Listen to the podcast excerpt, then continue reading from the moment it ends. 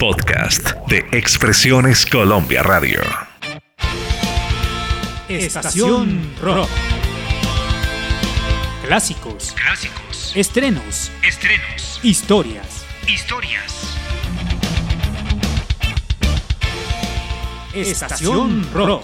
Un viaje por lo mejor del rock iberoamericano.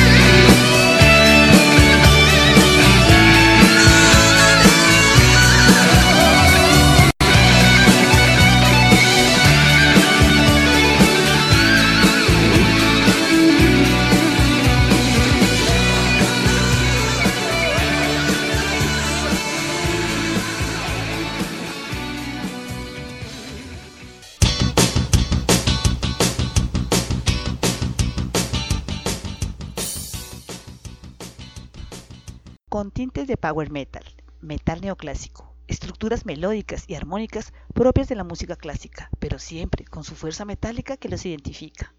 Banda formada por el señor Walter Giardino en Argentina en el año 1985, considerada como una de las más importantes e influyentes bandas de hard rock y heavy metal en español. Iniciamos este recorrido sonoro con la canción Mujer Amante. Acompáñenme en este viaje musical con Rata Blanca. Disfruta este episodio y comparte la música. Soy Cholima Rodríguez, esto es Estación Rock. Bienvenidos.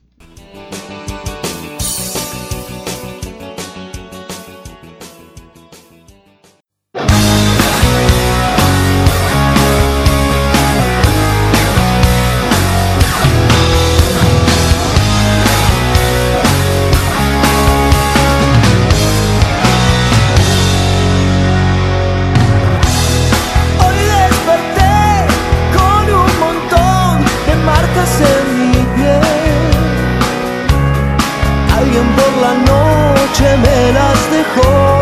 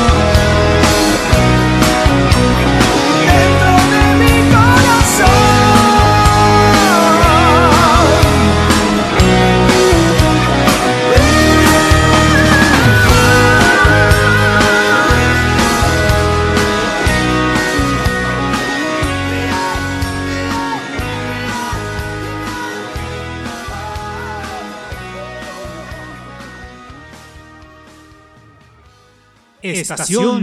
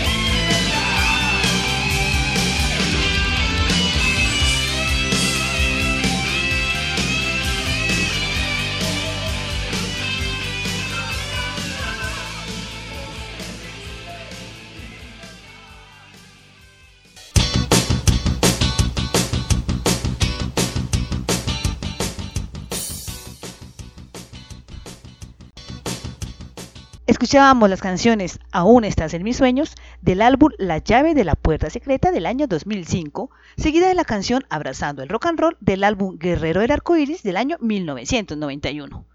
Rata Blanca debutó en el Teatro de Luz y Fuerza ante 600 personas el 15 de agosto de 1987, luego de casi dos años de ensayos antes de salir a tocar. En 1968, la banda participó en el festival Halley en obras junto a Alacrán, Jaff y Kamikaze. Ese mismo año lograron editar el álbum debut que tuvo dos temas de difusión, Chico Callejero y El sueño de la gitana. El primer disco de la banda fue presentado el 18 de diciembre en el Teatro Alfield. Con su estilo soft metal alcanzaron en 1991 su pico de mayor popularidad al vender más de 200.000 copias de sus tres discos.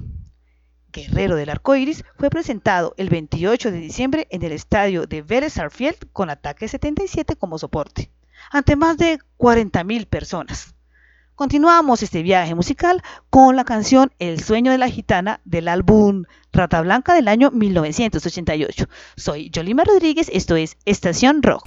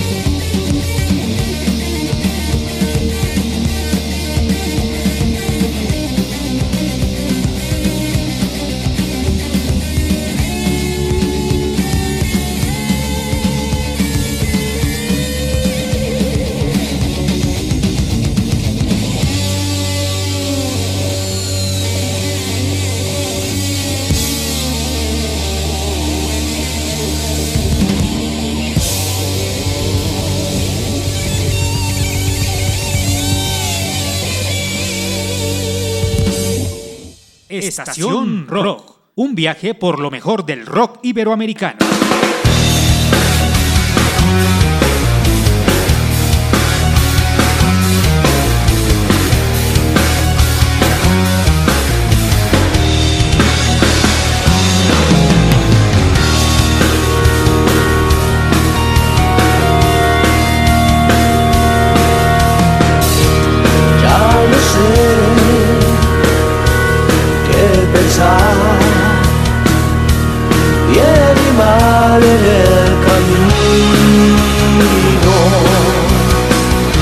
Oh, si es que estás.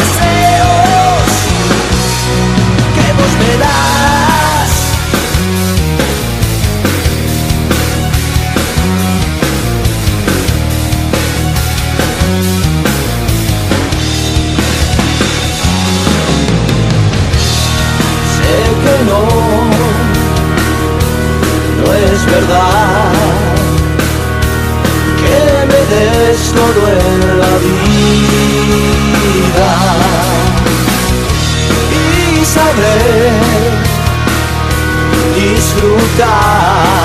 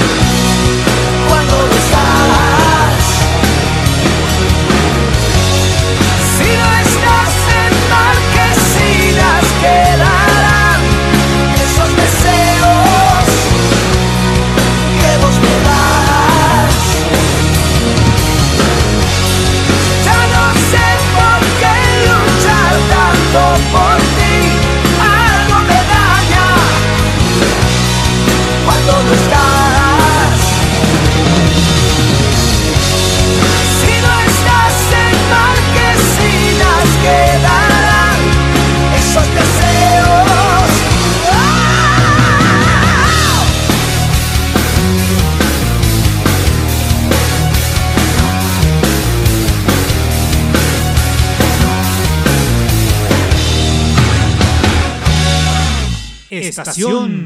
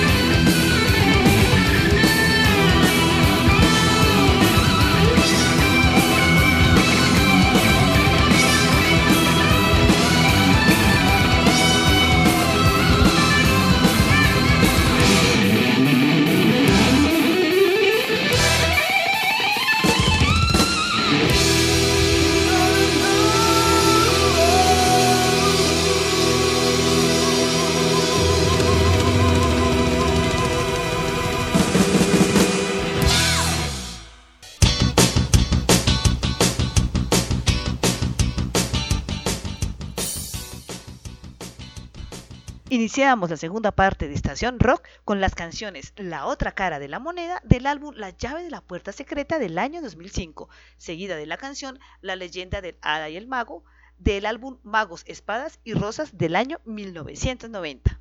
Soy Yolima Rodríguez, esto es Estación Rock. En el año 1993, la banda realiza su primera gira internacional, Tiempo de Arcoíris, por Iberoamérica, España, Portugal y Alemania. Luego de esto, Rata Blanca realizó grandes giras por México, Estados Unidos y España.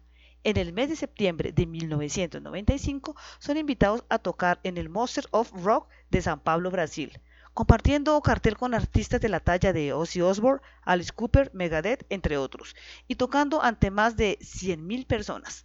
Recordemos que Rata Blanca se disolvió en el año 1998 y hasta la fecha ha tenido alrededor de seis vocalistas, entre ellos Carlos Perigo, Chito Molina, Saúl Blanche, Adrián Valirari, Mario Ian, Gabriel Marián. En el año 2000, tras su éxito en dos shows en donde Walter invita a Adrián Valirari como vocalista y debido a este triunfo en las presentaciones, regresa Rata Blanca ahora como quinteto, siendo Walter Giardino el único guitarrista, Adrián Validari vocalista, Hugo Bistolfi el encargado de los teclados, Sánchez el bajista y Escarcela el baterista.